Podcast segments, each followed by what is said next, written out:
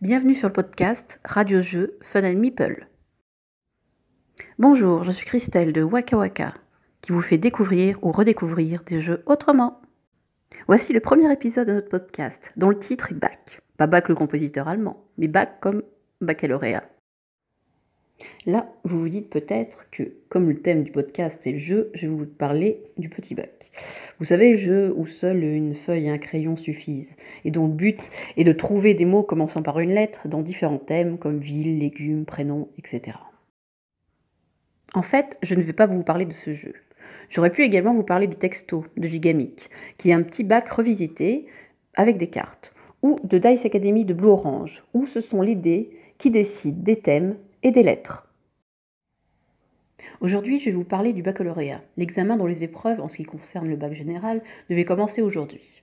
Lors d'une discussion ce week-end, on se disait que c'était bizarre que sans épreuve sur table, cela enlevait euh, de la symbolique euh, à cet examen.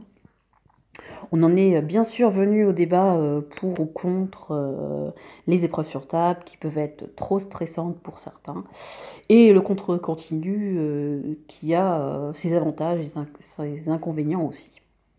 Ne vous inquiétez pas, ce débat n'est pas le sujet ici. Certains l'ont trouvé chanceux que les épreuves soient supprimées cette année.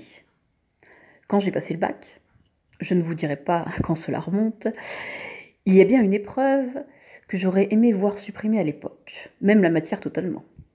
C'est la philo. Les deux heures du vendredi matin à répondre à des questions du genre Ne désirons-nous que les choses que nous estimons bonnes? Entre parenthèses, c'est mon sujet de, de bac de philo.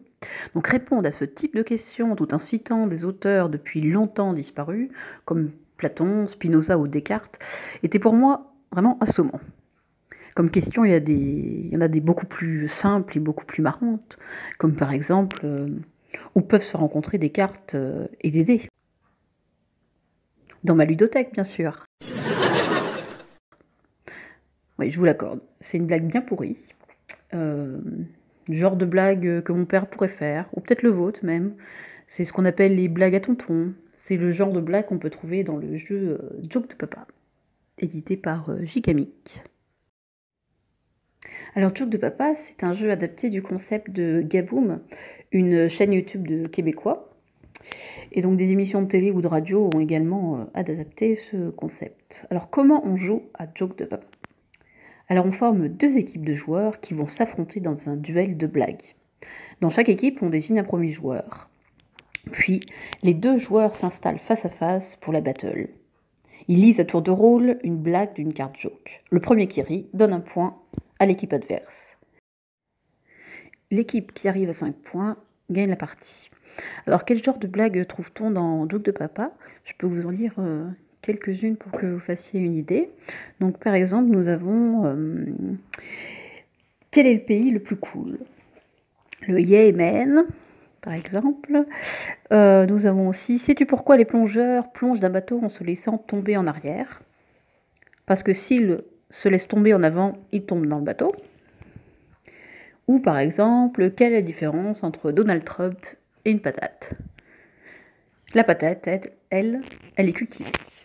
Donc voilà ce, genre de blague, plus ou moins pourri comme on dit. Et donc pour pimenter un peu le, le jeu et permettre de faire rire certaines personnes voilà, qui, euh, qu'on a du mal à faire rire. Il y a des, cartes supplémentaires, donc on pioche au début de, de chaque manche. Euh, et c'est des cartes qui nous imposent de raconter les blagues d'une certaine façon. Donc ça peut être par exemple euh, en prenant l'accent belge, en criant, en tenant le menton, le menton pardon, de son adversaire, euh, ou en mimant certaines choses, ou en imitant une otarie, euh, ou en se mettant à genoux comme pour faire une, une demande de mariage. Tout ça pour euh, pousser le joueur de, de l'autre équipe à rire à notre blague. Donc c'est un jeu qui, qui a des blagues des fois un peu osées, donc c'est pour ça qu'il est marqué à partir de 16 ans. Après il y a une, une cinquantaine de cartes euh, qui sont marquées avec une licorne et qui permettent de jouer plus, euh, plus en famille. Donc voilà pour ce qui est de Joke de Papa. Et donc bah, dimanche prochain, c'est la fête euh, des pères. Donc si vous voulez renouveler ces blagues pourries, voilà, Joke de Papa, ça, doit être, ça peut être une, une bonne idée de cadeau. On se retrouve bientôt pour un nouvel épisode du podcast Radio Jeu Fadam Meeple.